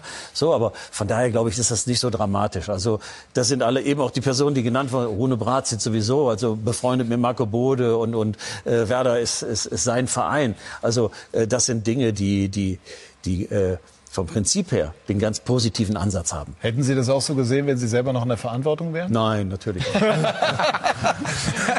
Aber das ist ja das Privileg, wenn man das neutral beobachten kann. Ja. Das ist ja. Heute kam ja auch noch, heute kam ja auch noch äh, Willy Lemke dazu. Ne? Also der hat sich heute auch noch eingemischt. Also Und zwar hat auch wie? noch gesagt, äh, dass es ja, als wenn es runtergeht, ist er dann, also ich glaube, das Wort Katastrophe fiel äh, zumindest mal in irgendeiner Das ist ja auch richtig. Art. Das ist ja auch wichtig. Ist ja richtig, Es also- haben so viele Ist es wichtig oder richtig? jetzt, gell? Also und, Nein, und es versuchen ist zu richtig, helfen, wenn er sagt, das ist eine Katastrophe, weil ein Abstieg in die Eine sportliche Katastrophe. Sport- sportliche, wir leben in Zeiten, natürlich. wo wir feststellen, Ja, ja, einmal ja. mehr, Wir, was wir reden über Sport heute. Ja. Genau. Ja, bei Werder kommt ja noch dazu, dass sie letztendlich auch ein wirtschaftliches Thema haben. Ist ja nicht so, dass Werder wirtschaftlich auf, auf Rosen gebettet ist. Also Unter- unter dem Aspekt ist es eine Abstieg wäre Katastrophe, Eine ne? Riesenkatastrophe. Nicht ja. eine Katastrophe, sondern eine Riesenkatastrophe. Der sportliche muss man auch ganz klar sagen. Würden wir gleich nochmal aufgreifen, aber ich würde gerne einmal noch Florian Kofeld dann auch hören. Der hat sich nämlich dann ziemlich kämpferisch geäußert auf diese Anwürfe einiger Werder-Legenden. Weil ich nach wie vor der Meinung bin oder nicht nur der Meinung bin, sondern auch äh, dieses Gefühl habe, dass ich für diesen Verein kämpfe ähm, und äh, dass ich äh, es auch so sehe, dass ich nach wie vor äh, der Beste bin auf dieser Position aktuell. Und wenn jemand anders das Gefühl hätte, die Mannschaft, die Geschäftsführung, ähm, insbesondere natürlich die Geschäftsführung, dann weiß ich, dass man mir das auch sagen würde. Es ging nur um eine, eine Aussage, die jetzt ja deutschlandweit wirklich rauf und runter gespielt wurde, dass ich gestern gesagt hätte, ich sei der Beste. Äh, das war eine Antwort auf eine Frage, ob ich einen Rücktritt erwäge. Daraufhin habe ich äh, drei ausführliche Antworten gegeben und auch äh, betont, dass ich, wenn ich das Gefühl hätte, dass ich aus meiner Verbundenheit zu Werder Bremen das Gefühl in mir hätte, dass ich nicht mehr der Beste für diese Situation sei in diesem Moment, dass das dann einer der Gründe wäre, warum ich gegebenenfalls an einen Rücktritt denken würde. Aber, aber auch klar gesagt, dass das momentan nicht der Fall ist. Also wenn man äh, Florian Kofeld ein bisschen kennt, weiß man, dass er keine Mourinho-Attitüde hat, sondern einfach nur mal auch auf eine Frage sehr deutlich geantwortet hat. Man kann ja auch sagen durchaus, es, er muss ja davon überzeugt sein, in dem Moment der Beste in dieser Situation zu sein, sonst kann er es bleiben lassen. Ich Wie glaube, sehen Sie er, das, Bernd? Wenn er das Gegenteil gesagt hätte, wenn er sagt, ich bin mir nicht mehr sicher, ob ich jetzt hier noch der Richtige bin, dann wäre es auf ihn eingeprasselt wahrscheinlich äh, und das Ganze in das Gegenteil umgedreht worden. Also ich glaube gar nicht mal, dass er das irgendwie jetzt äh, überheblich gemeint hat. Das ist, das ist sein, sein, seine Position. Und ich glaube, er hat absolut recht, sich in dieser Position, so wie er es momentan tut, zu verkaufen. Er hat ja jetzt für Klarheit gesorgt. Ist ja klar ausgesprochen ja. worden. Also. Ja, aber dieser Satz wurde ja auch rausgelöst ne, aus der ganzen Sache. Also er hat das ja erklärt und er hat es nicht so gemeint. Und wir wissen, wie er es gemeint hat. Und natürlich ist die Schlagzeile, ich bin der Beste, äh, sorgt dann für Aufruhr. Aber so hat er es ja. nicht gemeint. Hm. Gut, aber ich fasse noch mal zusammen, Klaus Adolf. Sie sind eigentlich der Meinung, ähm, es äh, hat durchaus in der Werder-Familie noch mal wieder so für so ein bisschen einen neuen Impuls gesorgt. Ja, erstmal ist es ja positiv, wenn, wenn sich ein Verein zu seinem Trainer bekennt. Absolut. Und wenn man davon überzeugt ist, wenn man sagt, so, äh, wir glauben, dass es keinen besseren gibt. Es hat andere Gründe. Es liegt nicht nur am Trainer oder, oder nicht am Trainer, dass wir im Moment so schlecht stehen. Dann ist das ja dann, dann ist das äh, eigentlich Werder-like. Halten ne? Sie ihn auch für den Besten in der Situation? Das, das kann ich aus der Ferne gar nicht betrachten, aber das kann Frank Baumann kann das äh, bewerten, weil er jeden Tag mit ihm zusammen ist, weil er sieht, wie er mit den Spielern zusammenarbeitet und, und, und. Und deswegen muss man ihm da einfach vertrauen. So, aber dennoch, das, das ist erstmal positiv, aber dennoch braucht auch so ein Verein äh, auch eine positive Unruhe manchmal und vielleicht auch Kritik von außen, wenn immer alle sagen, es ist alles immer wunderbar und und und ich kann auch kein und und auch die Spieler spüren, dass auch hier wird sich nichts verändern. Also und doch manchmal zu sehr heile Welt bei Werder. Der Vorwurf schwingt ja immer mal so Nicht mit. nur bei Werder, das grundsätzlich gilt das so und deswegen fand ich das jetzt auch gar nicht so dramatisch, dass jetzt von außen mal ein bisschen mehr Druck gekommen ist, so und und dass sich alle jetzt mal so ein bisschen ja, ausgekotzt also, haben, um das Klaus, mal so zu nennen. 26 so, und, und, Spieltagen und 21 Punkten ist es, bist du ja sehr moderat in deinem alten Verein. Also, dass da jetzt mal ein bisschen Unruhe aufkommt. Das ist, ja, aber, aber vorher war da, aber, die hätten vielleicht schon vor ein paar Monaten ein bisschen Unruhe gebrauchen können. Eventuell, eventuell. Ja, aber, aber jetzt ist es geschehen. Deswegen sage ich ja, das ist ja, äh, es klang ja so ein Vorwurf heraus, dass die, dass die, die Ex-Werderaner, dass die mhm. eben sehr kritisch mit, mit, mit Werder umgehen oder, oder unberechtigt kritisch mit dem Club umgehen. Ich glaube das nicht. Ne, weil eigentlich ist das eine, durchweg eine positive Haltung zu dem Verein. Ne, und, und ich glaube, dass das äh, sogar einen positiven Effekt hatte jetzt. Schönes Schlusswort zu diesem Thema. Es ist ein interessantes Thema und wird auch spannend bleiben, weil Werder Bremen natürlich weiter sich äh, voll im Kampf gegen den Abstieg befindet. Und der andere oder ein anderer ganz großer Traditionsverein im Norden, der Hamburger Sportverein, kämpft um den Aufstieg in die Fußball-Bundesliga. Heute gab es das Spitzenspiel im Volkspark gegen Arminia Bielefeld und Jürgen Schmitz fasst das zusammen. Alles blieb beim Alten in der Tabelle, auch nach dem Spitzenspiel der zweiten Liga zwischen dem HSV und Arminia Bielefeld. Die Arminia in Blau begann sehr vorsichtig, aber als Kunze in der fünf Minute ausrutschte, hatte der Finne Poyanpalo die Riesenchance zum Führungstreffer. Aber der Keeper Ortega war noch mit den Stollen am Ball. Das war die beste Chance von mehreren, die der HSV im ersten Durchgang liegen ließ. Auch in Hälfte 2 war der HSV besser und aktiver, doch die Chancenverwertung blieb mangelhaft. Leibold mit dem Pfostentreffer. Den musst du eigentlich machen, wenn du aufsteigen willst in die Bundesliga. Bielefeld dagegen agierte weiterhin taktisch diszipliniert und tat offensiv nicht mehr als unbedingt notwendig. So blieb es insgesamt beim verdienten 0 zu 0. Dieter Hecking wird sich ärgern. Es war sicher mehr drin für den HSV. Uwe Neuhaus dagegen hat gut lachen und nimmt etwas glücklich einen Punkt mit nach Hause. Also der HSV äh, schafft es nicht, viele Chancen umzumünzen in einen Sieg. Wir wollen darüber sprechen mit Ex-Nationalspieler, Ex-Bayern-Spieler und dem aktuellen Präsidenten des Hamburger Sportvereins, Marcel Jansen, der uns jetzt per Skype zugeschaltet ist. Schönen guten Abend, Marcel. Guten Abend, hallo in die Runde. Hat der HSV heute den Sieg verschenkt? Würde nicht sagen verschenkt, aber natürlich mit der Anzahl an Chancen, ja, war das die Leistung gut, das Ergebnis für uns nicht. Waren Sie ansonsten aber mit der, mit der Vorstellung ähm, der Mannschaft zufrieden? Ja, ich denke, ähm, wir sind eigentlich gut reingekommen, auch letzte Woche gegen Fürth schon. Wir haben die erste halbe Stunde ein bisschen verschlafen und danach eigentlich ein richtig gutes Spiel gezeigt. In der letzten Sekunde dann mit einer Ecke den Ausgleich bekommen. Äh, es hat auch schon geschmerzt. Heute wieder eine gute Leistung gezeigt äh, und sich am Ende nicht belohnt. Nichtsdestotrotz sind noch, glaube ich, 21 äh, Punkte zu vergeben und das Leistungsniveau, das ist gut, was wir haben, aber müssen diesen Weg auch weitergehen. Heute wäre es sicherlich sehr verdient gewesen mit einem Sieg. Ist dieses Unentschieden sozusagen veredelt worden durch die parallele Niederlage des VfB Stuttgart? Das sind immer diese Momentaufnahmen, die man dann hat. Ähm, ich glaube, Wichtig ist, dass wir in dieses Leistungsniveau kommen. Äh, die Mannschaft hat gut gearbeitet mit dem Trainerteam und auch im Vorstand im Vorfeld der Corona-Zeit. Und es äh, ist auch ein schönes Zeichen, dass wir heute und auch in den letzten Tagen wieder viel über Sport reden dürfen, ähm, wo wir noch gar nicht wissen, was auf uns alles noch zukommt und auf, den, auf alle, aber auch auf den HSV. Und ich muss sagen, dass wir das ordentlich gemacht haben und jetzt mit einem direkten Duell gegen Stuttgart natürlich schon man sehen kann, wo man äh, sportlich dann steht im Vergleich auch im direkten Duell. Glauben Sie, dass das Spiel beim VfB, das ist ja schon so ein bisschen das Äquivalent jetzt auch zu Bayern Dortmund, das Spiel gegen Bielefeld war auch ein absolutes Spitzenspiel, aber dass dieses Spiel beim VfB dann wirklich auch ausschlaggebend oder richtungsweisend ist zumindest im Kampf um den Aufstieg? Ja, ich glaube, es gibt, es gibt dann zumindest das erste Fazit vom, vom, vom Start jetzt äh, seit Corona, was man, was man ziehen kann, wo man leistungstechnisch und Punktetechnik steht, dass man diese direkten Duelle hat. Aber ich glaube, um, um aufzusteigen, sind vor allen Dingen auch ganz viele Spiele, die danach noch kommen, äh, wichtig, wo man dann einfach natürlich auch, auch wir als HSV, die drei Punkte holen müssen. Und äh, man sieht aber auch, wie verrückt es aktuell zugeht äh, und hoffe, dass wir und denke auch, dass wir darauf gut vorbereitet sind.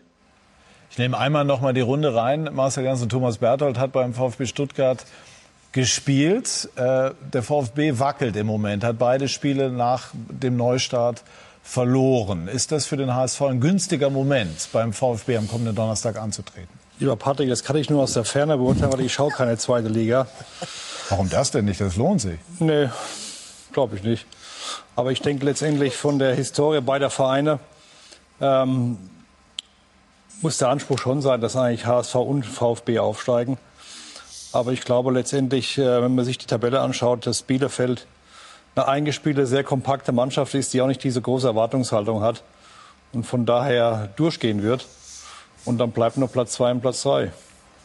Klang eben kurz und trocken. Ne? Schau keine zweite. Aber ich schaue im Moment äh, viel zweite Liga und, und wir schauen ähm, und das lohnt sich natürlich auch generell durchaus zweite Liga zu schauen. Finden viele. Wir schauen mal auf die Tabelle und dann würde ich auch gerne die Einschätzung von Marcel Jansen noch mal dazu abholen. Es ist sehr sehr eng äh, hinter Bielefeld. Ne? Also Arminia äh, ist schon äh, absolut in der Pole Position im Moment. Der HSV ist mit einem Punkt Vorsprung Marcel auf dem VfB Stuttgart. Heidenheim muss man auch noch ähm, mit berücksichtigen. Was spricht aus Ihrer Sicht, Marcel, jetzt im Moment für den HSV?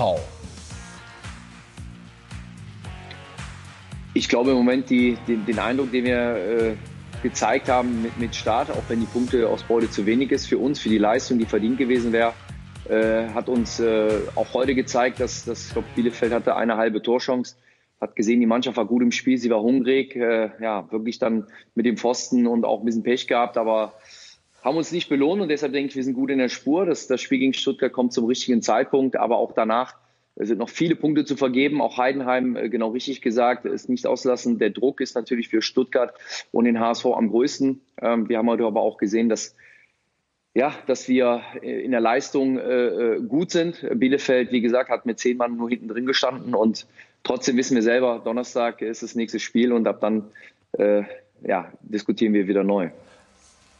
Muss der HSV aus wirtschaftlichen Gründen aufsteigen?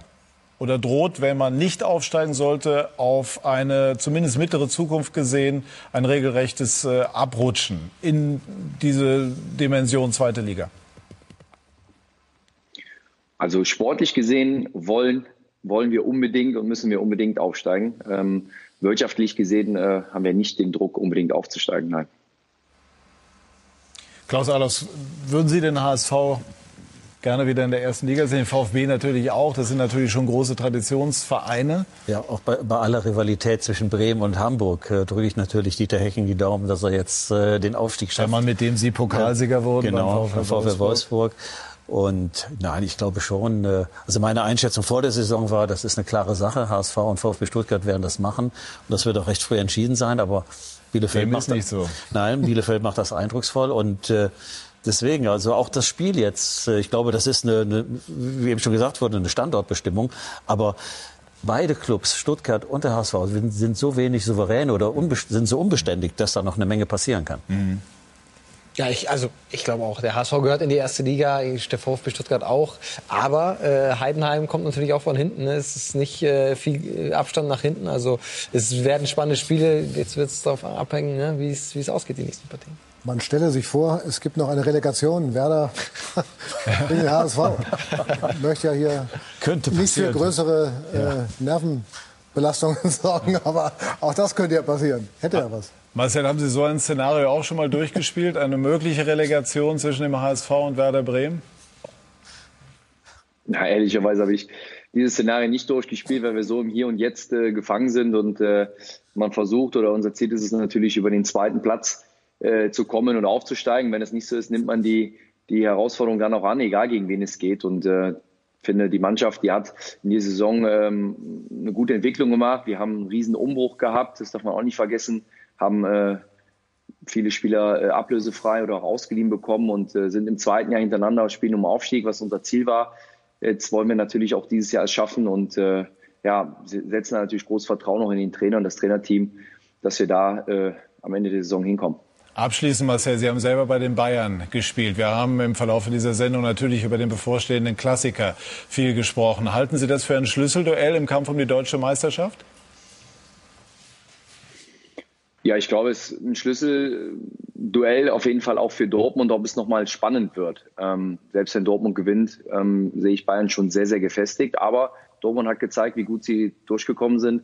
Ja, ich, das Thema Corona und Geisterspiele bringt noch viele Überraschungen, glaube ich, mit sich in den nächsten Wochen und bin sehr gespannt, äh, wobei ich Bayern da schon noch ein gutes Stück weiter vorne sehe. Und nochmal zum HSV. Zu wie viel Prozent steigt der HSV auf? wenn, ich, wenn ich das wüsste, wäre es, schön. Äh, wir müssen noch einiges dafür tun. Ähm, und damit haben wir jetzt angefangen. Am Donnerstag mit dem wichtigen Spiel geht es weiter. Ziel bleibt der Aufstieg. Äh, wie viel Prozent ist, glaube ich, dann am Ende egal. Marcel Janssen, Dankeschön. Gruß nach Hamburg. Und Danke auch. Danke. Ähm, ja, ich denke, wir haben soweit alles besprochen. Also viel mhm. los am Dienstag dann. Borussia Dortmund gegen den FC Bayern München. 17.30 Uhr starten wir unsere Vorberichterstattung. Unter anderem, neben vielen anderen, das Duell Haaland gegen Lewandowski. Aber es gibt so viel. Es ist, es ist ein Traum. Und der Hamburger Sportverein am Donnerstag beim VfB Stuttgart. Englische Wochen in der ersten und in der zweiten Liga. Ich bedanke mich ganz herzlich bei dieser Runde. Bedanke mich bei Ihnen, liebe Zuschauer, für Ihr Interesse. Verweise auf alle Spiele, alle Tore und sage Tschüss und auf Wiedersehen.